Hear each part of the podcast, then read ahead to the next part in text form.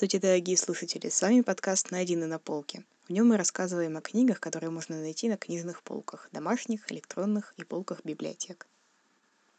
И первая книга, которую, вероятно, хорошенько покопавшись, можно найти дома, это Евгений Велтистов «Классные и внеклассные приключения необыкновенных первоклассников». Москва, детская литература, 1985 год. Когда я впервые прочитала эту книгу, я еще понятия не имела, кто такой Велтистов, что он как-то связан с фильмом про электроника, который я иногда мельком видела по телевизору. Вообще тогда имя автора на обложке для меня было совершеннейшей абстракцией, никак не относящейся к делу. Главным для опознания книги было название и картинка на обложке. В отличие от того же электроника, в котором все больше действия, приключений, классные и внеклассные приключения получились у Велтистова более камерными и лиричными. Это маленькая повесть действительно про первоклассника. В деревне Берники, в совхозе «Светлый путь» работал и жил молодой холостой бухгалтер Нехлебов. По описанию иллюстрации, на самом деле, очень похожий на студента Шурика из комедии Гайдая. Однажды он подобрал на дороге крольчонка и поросенка и усыновил их. Очень трогательно описываются бытовые подробности жизни этой маленькой семьи и их товарищеские отношения. У каждого свой характер. Одноух – кролик, Лиричный, неуловимо напоминающий характером снус Мумрика, задумчивый, но не чурающийся шалости, интроверт. Дыркорыл, поросенок, задорный, искренний и простой. И их отец. Очень молодой, но как-то так себя сразу поставивший, что в его авторитете ни секунды не сомневаешься. Но он как-то так держит грань между строгостью и умением видеть сыновьях людей, личности, которым, кстати, можно передать ответственность и на которых можно положиться. Для меня до сих пор тайна, стали ли главные герои повести настоящими мальчиками, как Пиноккио, или все же были просто кроликом и поросенком, ходившими на задних лапах. Ни по ходу повествования, ни по иллюстрациям я не смогла этого понять. То в Дыркорыле случайный прохожий видит просто веснушчатого мальчика со вздернутым носом, то братья теряются в толпе одноклассников в костюмах зверей на маскараде. В центре повествования, как видно из названия, как раз поход братьев в школу и их учеба в первом классе – Здесь есть все. Столкновение с хулиганами, борьба за справедливость, единица за неряшливую тетрадь, прогулы, потому что стало грустно и захотелось побыть одному. Новые и новые вопросы о Мее. И, конечно, самая лучшая на свете учительница Тамара Константиновна, которая в моменты строгости превращается в Константин Тамарыча. Вообще, книга, как я сказала, достаточно камерная – и читая, ты словно смотришь фото цвета сепии. Вот обратите внимание на обложку, вот примерно таких же оттенков. Это повествование. Это не наводит уныние, скорее позволяет, не отвлекаясь на яркие кричащие цвета, увидеть глубину картинки. Велтистов, описывая происходящие события, то и дело уходит в описание внутреннего состояния героя, его мыслей, сомнений, то, как он себя чувствует, как ощущает мир, как понимает новое – такая внутренняя работа, невидимая никому, кроме автора и с его помощью нам. На ней словно делается главный акцент. И это показывается не только у главных героев, но и у тех, кто попадает в кадр мельком. У учительницы, у хулигана, у капризной девочки в школьной столовой. Здесь внутренняя жизнь главнее внешней, потому что человеческие поступки растут именно из внутренней жизни. Автор также дает взрослым и детям, как через занавесочку, посмотреть на внутреннюю жизнь друг друга и чуть-чуть лучше друг друга понять.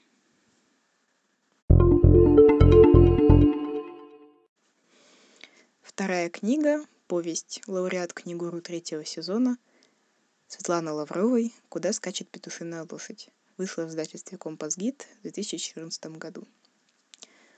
Светлана Лаврова очень любит вплетать в свои повести и рассказы детали, темы, культуры, географии различных стран. У нее есть Италия, у нее есть Япония, многие другие страны. Города России, кстати, тоже. Сама Лаврова в одном из интервью сказала, что по ее рассказам, повестям, в общем-то, можно проследить, где она бывала, потому что, побывав в каком-то месте, ее переполняет впечатление, и она делится ими в своих произведениях. Ну, про Италию, Японию и так далее написано достаточно много веселого и интересного. А Лаврова иногда берет более узкую такую нишу, она пишет про города России. Есть у нее про Ирбит, про Аркаим, про тот же Екатеринбург.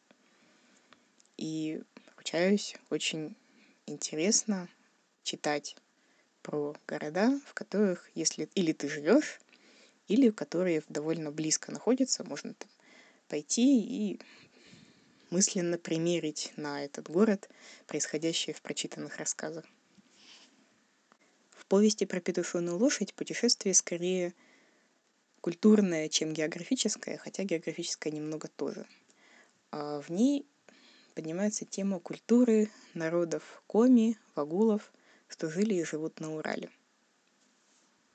А также более широкая и такая даже универсальная тема отношения к родной земле, к родным местам. Итак, девочка Даша хочет стать писательницей, сидя на кухне у себя в квартире, пытается изваять попсовый такой шедевр для изюминки, вплетя в него героя легенд Коми, первого богатыря. И тут сам первый богатырь, не веря тому, во что его пытаются вплести, появляется у нее на кухне, шокирует девочку своим появлением, а потом телепортируется куда-то, случайно прихватывая Дашу с собой. Они оказываются в недалеком будущем в лесах под Чердынью – Эра, получается, может э, не только в пространстве, но и немножко в недалеком прошлом и будущем перемещаться. И встречают они персонажей легенд Коми, которые частично ну, схожи со славянскими. Есть Йома, Баба Яга, Гундыр, Змей Горыныч, Верса, Леший. Выяснилось, что в этом недалеком будущем город Чердынь заброшен, и вообще из этой местности стремительно уезжают люди в большие города в поисках лучшей жизни. На опустевшую землю, как на ничейную, начинают совершать набеги существа из других миров. Ну, а наши герои Йома, Гундыр и прочие ее обороняют в надежде, что люди когда-нибудь вернутся. В повести довольно ярко и удручающее описание умирающего города Чердынь. Тем более, что очень схоже в некоторых деталях с реальностью, с умиранием реальных городов. Кто-то говорит, что эта повесть немножко нетипичная для Лавровой, нет вот этих брызгов оптимизма, радости, в ней затрагиваются более такие серьезные темы. Завязка же в том, что наши герои Даша, Тера, Верса и другие узнают, что на краю Пармы, то есть лесов, кто-то неназываемый сворачивает землю, как ковер, отрывает над ней куски и выбрасывает. Наступает серая мгла, пустота на эти места. Земля исчезает, погибает. И наши герои собираются в поход по Парме, чтобы пойти спасать землю и победить неназываемого. По ходу повествования к героям присоединяются инопланетяне с планеты разумных растений. Это учащиеся, которым нужно сделать дипломную работу про путешествие на другую планету. Забавная деталь, как по мне. По сути, повесть — это сказочный героический эпос. Есть герои, богатыри, волшебники, условно говоря. Есть цель, к которой они идут, противник, с которым должны схлестнуться, препятствия, которые должны преодолеть. Отдельное удовольствие — узнавание культурных отсылок из заглавий название глав. Памяти Винни-Пуха, где один из героев застревает, как Винни-Пух, только в скале. Есть отсылка к Александру Волкову, в опис... главой с описанием похода. Мы в город изумрудный идем дорогой трудной. Шикарно. Однако, придя на место, на тот самый край Пармы, участники похода обретшие довольно много соратников по пути, обнаружили, что все не так просто. Классической битвы со злодеем не произошло. Землю губит не мифический злодей, какой-то конкретная злая личность, а людское равнодушие. Если землю бросить, не ценить, не заботиться о ней, тогда и наступает та самая пустота и хаос – В этом хаосе как раз раздолье той самой петушиной лошади. Парадоксальному зверю, символу чуши, беспорядка, распада реальности. Ну и получается победить наступающие могут не богатыри, а обычные рядовые люди, жители этих мест. Ведь это будущее, пусть и недалекое. Но оно еще будет, а может и нет.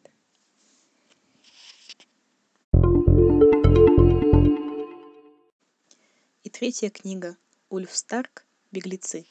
Белая ворона, 2019 год». Снова, да, у нас Ульф Старк. В России сначала издавали его подростковые повести на более жесткие такие темы. Сейчас очередь дошла до детских. Они удивительно простые, но тем не менее бьющие в самое сердце, как бы это пафосно не звучало. Эта повесть на довольно непростую тему дается нам глазами ребенка, мальчика Годфрида лет десяти. Взглядом взрослого в той же ситуации мы бы столкнулись с экзистенциальным кризисом, вдумыванием причинно-следственной связи, о том, куда мы все катимся, возможно, даже. Здесь же все просто и очень сложно одновременно. У Готфрида есть дедушка, которого он очень любит, и это главное, что движет его поступками по ходу повествования, в том числе и в расставлении приоритетов в жизни. Дедушка, кстати, тезка главного героя, он уже стар и болен. Всю свою жизнь он был сам себе хозяин, привык все делать сам. Не как положено, а больше ориентируясь на то, что кажется ему нужным в данной ситуации. Привык брать дела и жизнь в свои руки. Сейчас он попал в больницу, сломав ногу, его возможности сильно уменьшились. А в больнице жизнь как будто обезжиренная, обессахаренная, диетическая, как будто не совсем жизнь, а ее такая призрак, такая усеченная версия. А дедушка личность очень витальная, очень живая, такой деталь его образа, он постоянно ругается. Знаете, есть сочные выражения. Вот в этих выражениях, которые нам в основном не приводят, просто говорят, дедушка ругнулся, в этих выражениях последняя вот возможность продемонстрировать сочность его жизни. Он очень, у него очень мало осталось вариантов воздействия на реальность, какую-то активность. Ну вот он может ругаться и доставать медсестер в этой больнице, которые за ним ухаживают. Преемственность поколений в этой семье пошла как-то вот через одного. Отец мальчика, сын дедушки, такой очень рациональный, сдержанный и ни во что не верящий человек. У нас бы сказали малохольный. Когда он приезжает к дедушке навестить, то чувствует себя с ним неловко, неуклюже, непонятно, пытается неловкости, конечно, избежать и приезжает все реже и реже, а Готфрид хочет видеть дедушку. Мальчик еще очень малый, одного его не отпускают. И тогда он действует самостоятельно как чувствует должно действовать. Начинается книга как раз с поездки мальчика к дедушке, то, как он ее планирует, то, как он приводит ее план в исполнение. Конечно, его одного бы не отпустили, тогда он врет дома, что идет на тренировку по футболу. Берет деньги, которые потом потратит на поездку сначала на автобусе, потом еще с пересадками – до больницы, где лежит дедушка. Ну, он берет с собой, конечно, форму, потом он вывалит ее в земле. Мальчик очень внимателен к деталям, должна сказать. Вот. И, конечно, он тайком привез дедушке в больницу всякие вкусности, которые ему нельзя. Приехав, Готфрид, мальчик, видит, что дедушка уже закисает очень, что как-то без огонька ругается, что дедушке нужна помощь, и они вместе придумывают план побега. Сбежать в старый дедушкин дом в Херах, то есть на островах. Дело происходит в Швеции. Там холодное море, небольшие каменистые острова, и там-то и находится дедушкин дом, где он жил вместе с бабушкой. Образ вот этой самой бабушки, он пронизывает буквально всю повесть. Мальчик, она умерла не так давно, мальчик ее еще помнит. Вот после ее потери у дедушки жизнь-то и пошла под откос, его здоровье пошатнулось. В книге есть фраза «Иногда надо соврать, чтобы получилось как по правде». По правде. Правда не в словах. Правда в жизни, во всей ее полноте, в том, как должно быть. Для мальчика с дедушкой гораздо важнее именно такая правда. Чтобы избежать, им приходится врать действительно очень много. Пришлось задействовать, кстати, знакомого подмастерья Пекая, который забрал дедушку якобы на такси из этой больницы. В принципе, бежать было недалеко, по нашим оценкам, наверное, в пригород. И всего на выходные, на пару дней. Такой мини-побег. Ну и мальчику всего, дай бог, 10 лет. Дедушка уже действительно больной и старый, но это необходимая поездка ему и мальчику. Дедушка возвращается в тот дом, где жил с той самой бабушкой. Взял с собой ее фотографию, взял с собой банку с последним вареньем, которое она успела сварить, пока не умерла. Вообще, несмотря на то, что дедушка очень такой грубый, всеми ругается, командует, кричит. Он такой, как будто вот неотесанный, если угодно. Сцены, когда он вспоминает бабушку, как он по ней скучает, как ею дорожит, вызывают без преувеличения слезы. Дедушка уже очень старый, все, что его волнует теперь, встретит, есть ли что-то по ту сторону, встретит ли он там свою бабушку. И сможет ли он ей сказать то, что должен был сказать еще при жизни? Он сам понимает, что красивых слов говорит не умеет, не умел никогда. А бабушка заслуживает этих слов. Он должен был ей это сказать. И сможет ли он сказать это потом? А мы вместе с маленьким героем за всем этим наблюдаем, словно помогаем дедушке в быту, словно вместе с ним выдумываем хитрый план побега, чтобы родители ничего не заподозрили, не поняли. Кстати, тут такой воспитательный момент, что врать, в общем-то, нехорошо, но вот для дела герою это нужно. Вот педагогический такой парадокс сложился в этой книге, но писатель, должна сказать, выходит из него невразимо элегантно. Просто остается только снять шляпу, как он это сделал. Вывернулся из морально неоднозначного вопроса с честью. Сюжет повести «Беглецы» напоминает сюжет фильма «Крупная рыба» Тима Бертона и мультика «Вверх». Но тем не менее имеет свой неповторимый колорит, стиль своих незабываемых персонажей.